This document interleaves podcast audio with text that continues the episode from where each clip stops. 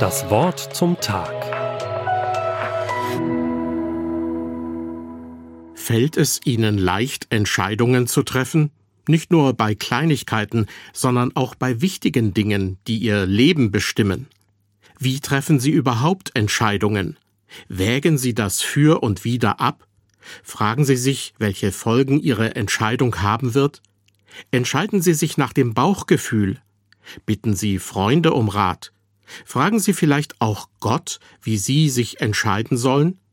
Und wenn er antwortet, wenn er Ihnen zeigt, was Sie tun oder lassen sollen, was tun Sie dann? Mir sagte einmal jemand, ich frage Gott nicht, dann muss ich auch nicht gehorchen. Ich denke, das war eine sehr törichte, dumme Aussage.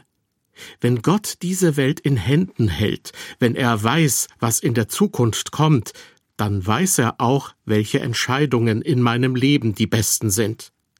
Ja, wenn Gott, daran entscheidet sich alles. Wer darf in meinem Leben die Entscheidungen treffen? Der allmächtige Gott oder jemand anderes? Bin ich mir vielleicht selbst Gott? In einer alttestamentlichen Geschichte geht es auch um diese Frage. Die Menschen in Israel haben damals, vor etwa 2800 Jahren, Gott angebetet, zugleich aber auch den Götzen Baal, und so glichen sie schwankenden Menschen, die nach zwei Seiten hinken. Und so hat der Prophet Elia seine Zuhörer, die auf dem Berg Karmel versammelt waren, gefragt, wie lange hinkt ihr auf beiden Seiten? Ist der Herr Gott, so wandelt ihm nach, ist es aber Baal, so wandelt ihm nach. Anders ausgedrückt, entscheidet euch, wie ihr leben wollt, wem ihr gehorchen wollt, wer die Entscheidungen eures Lebens bestimmen soll. Nach beiden Seiten hinken, so kommt man im Leben nicht gut vorwärts. John Wesley, der Gründer der methodistischen Kirche, meinte dazu, Warum gehst du so lahm und ungleichmäßig, bist in deinen Meinungen und im praktischen Leben so unsicher? Wer damals Baal und Gott anbetete, der stand nicht wirklich auf Gottes Seite. Er entschied selbst, was er tun und lassen wollte. Wenn wir uns so entscheiden, dann schafft das in unserem Leben so manche Unsicherheit wie der Gang eines Hinkenden. Damals fiel Feuer vom Himmel, und damit hat Gott bewiesen, dass er allein der Herr, der Gott des Himmels und der Erde ist.